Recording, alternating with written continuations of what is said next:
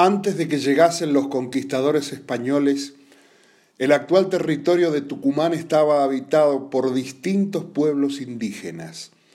Los diaguitas calchaquíes, influidos fuertemente por la cultura inca, sobresalían por su desarrollo. Asentados en toda el área montañosa del oeste tucumano, eran hábiles tejedores y alfareros y expertos agricultores se dedicaban al cultivo del maíz, el zapallo, la quinoa, con un complejo sistema de andenes y terrazas a las que dotaban de un avanzado sistema de irrigación.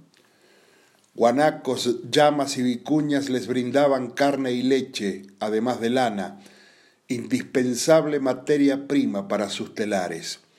Una incipiente actividad minera les proveía de diversos metales para la fabricación de armas y utensilios.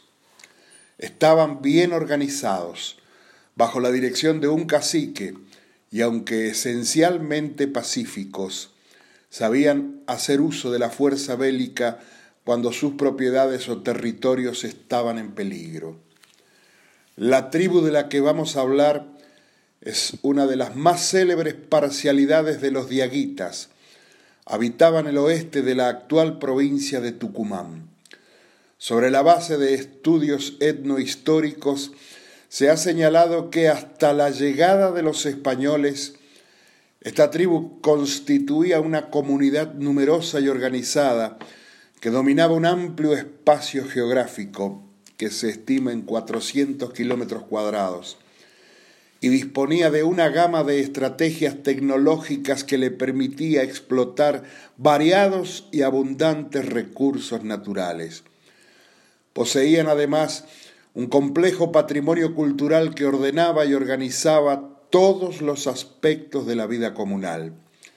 El trabajo, las prácticas religiosas y la guerra eran partes integrantes de ese conjunto organizado y el territorio, más allá de sus connotaciones económicas, era considerado un espacio sagrado.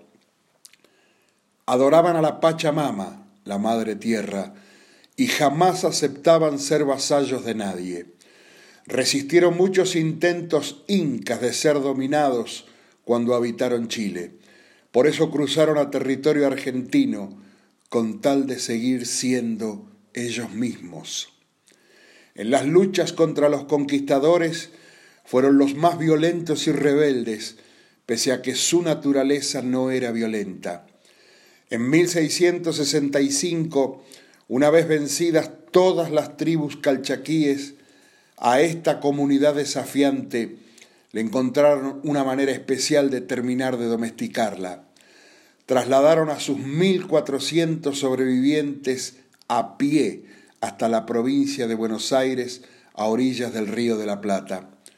En el camino, muchas mujeres con sus crías se arrojaron al vacío. Muchos varones se enfrentaron a sus cancerberos y fueron asesinados. En el camino, luego de que solo les daban agua, murieron varios. Llegaron al lugar indicado cuatrocientos de los mil cuatrocientos que arrancaron la obligatoria marcha, y allí se instalaron en 1666.